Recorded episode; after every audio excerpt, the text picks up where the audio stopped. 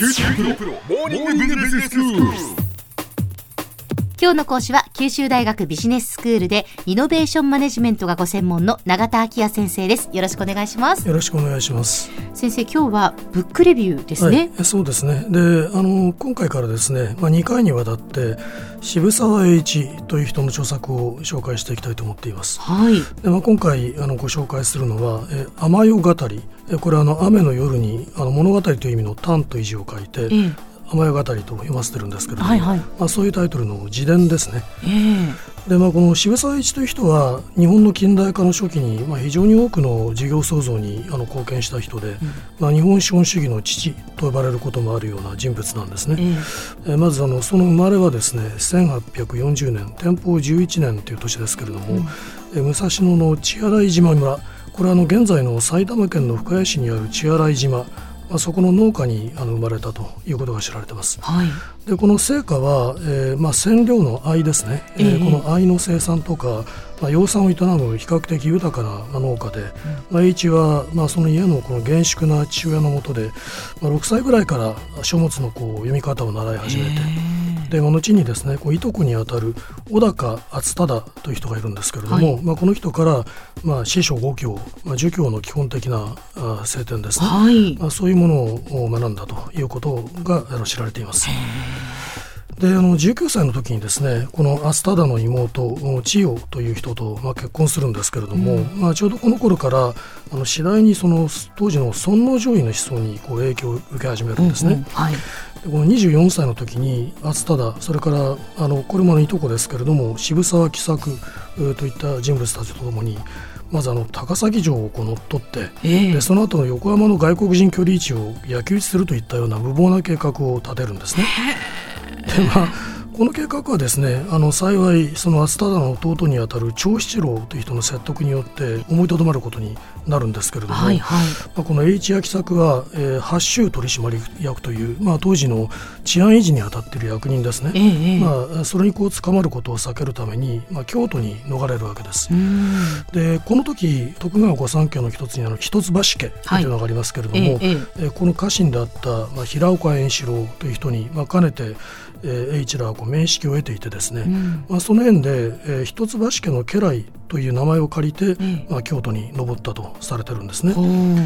でこの栄一らがあの謀反を企てていたっていうことはやがて、まあ、平岡に知られることになるんですけれども、はい。まあ、この平岡はですね、えー栄一らにこの真意を正した上で、んえー一橋家に仕官することを進めてええ。でこの推挙によって、えー実際に栄一たちは一橋慶喜に、まあ、抱えられることになるわけですね。ですからその平岡っていう家臣は、栄一らのこう仕官後にですね上位派の水戸藩士にこう殺害されてしまう悲劇的な人物なんですけれども、ええ。まあ、よほどこの人を見る目を持った明白楽だったんだろうと、そうですうんねいうふうに思いますね。さてあの一橋家に仕官したあの栄一ですけれども、ええまあ、いろいろなこう経済改革案を、まあ、県議してこれが採用されて、はいまあ、財政改革を担う勘定組頭という身分に、まあ、昇進していきます。はいでまあそこではあの藩札の発行とか、まあ、そういった政策に手腕を発揮していくことになるわけですね。で1866年にはこの慶喜があの将軍家を相続して第15代将軍になったわけですけれども、ええええ。まあ、それに伴って栄一も幕臣になるわけですね。でまあ、彼はあの徳川家にあの将来はないというふうに見ていましたええ。から、まあ、慶喜が将軍になるということには反対の立場だったわけです。はいただまあここであの翌年の1867年に一つのこう転機が訪れるんですね。ええでこの年、まあ、パリで開催される万国博にえー慶喜の弟の徳川昭武えーという人がまあ参列するために、まあ、それに栄一は随行するように命じられるわけですね。まあ、一行はあの欧州各国を巡回して、まあ、この間にあの栄一は、まあ、紙幣の流通を扱う銀行制度が非常にこうしっかりしていることとか、まあ、商工業者の社会的な地位が日本とは違って決してこう低く見なされていないと。そういったことにこう強い印象をまあ受けたようですね。はい。でこの途中に、まあ、日本ではあの大政奉還がなされることになりまして、はい。まあ、栄一たちは1868年の11月にえー帰国しました。で一山帰国後にあの慶喜が謹慎していた静岡藩に一時滞在して、えー、まあ官民合同による商会の設立なんかを実践するわけです。でこの商会は、まあ、当時あの合本事業と呼ばれていた、まあ、株式会社の先駆けになるようなものだったと言われています。えところがそのさらに翌年1869年にですね今度はあの大蔵省にまあ奉職することになるんですね、はい、まあ、維新前にはあの幕臣だったわけですから毎日はあの新政府の管理になるっていうことはさすがにまあ一切やしとしていなかったようですけれども、まあ、当時あの大蔵太夫という要職にあった大隈重信のまあ説得によって、はい、新たな国家的事業に身を投じていくことになったわけです。でこの後辞任するまでの4年余りの期間というのが毎日が日本の貨幣制度ですとか土量港の改正ですとか、まあ、国立銀行条例の制定といった、まあ、大変重要な事業に、まあ、携わった時期であるということになります。はいまあ、しかしあの1873年には、まあ、大蔵卿の地位にあった大久保利通などと予算編成をめぐって対立が起こりまして、うん、まあ、一応あの上司であった井上薫とともに、まあ、大蔵省を辞任することになるわけです。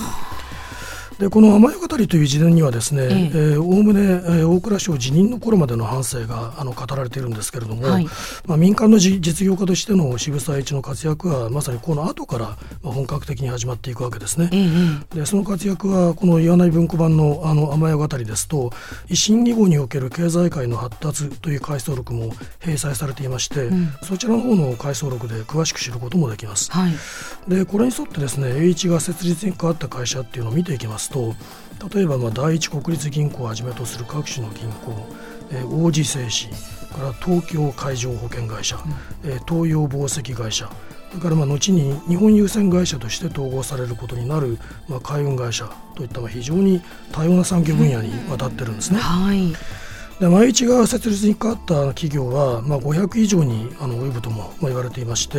えー、このほか日本赤十字社などの社会事業にも関わっていますし、まあ、多くの大学の設立にも貢献したということが、まあ、知られているわけです。まあ、ですから、まあ、渋沢栄一の自伝を読むということは、まあ、それ自体日本の経済システムについてその誕生の歴史を知ることに他ならないだろうとそう、ね,、言えると思います。はいでは先生今日のまとめをお願いします。はい、えー、日本資本主義の父と言われた、えー、渋沢栄一の自伝を紹介してまいりました。まあ日本の経済システムの誕生の歴史を知る上で第一級の資料ですのでまあぜひご一読をお勧めしておきたいと思います。今日の講師は九州大学ビジネススクールでイノベーションマネジメントがご専門の永田昭也先生でした。どうもありがとうございました。ありがとうございました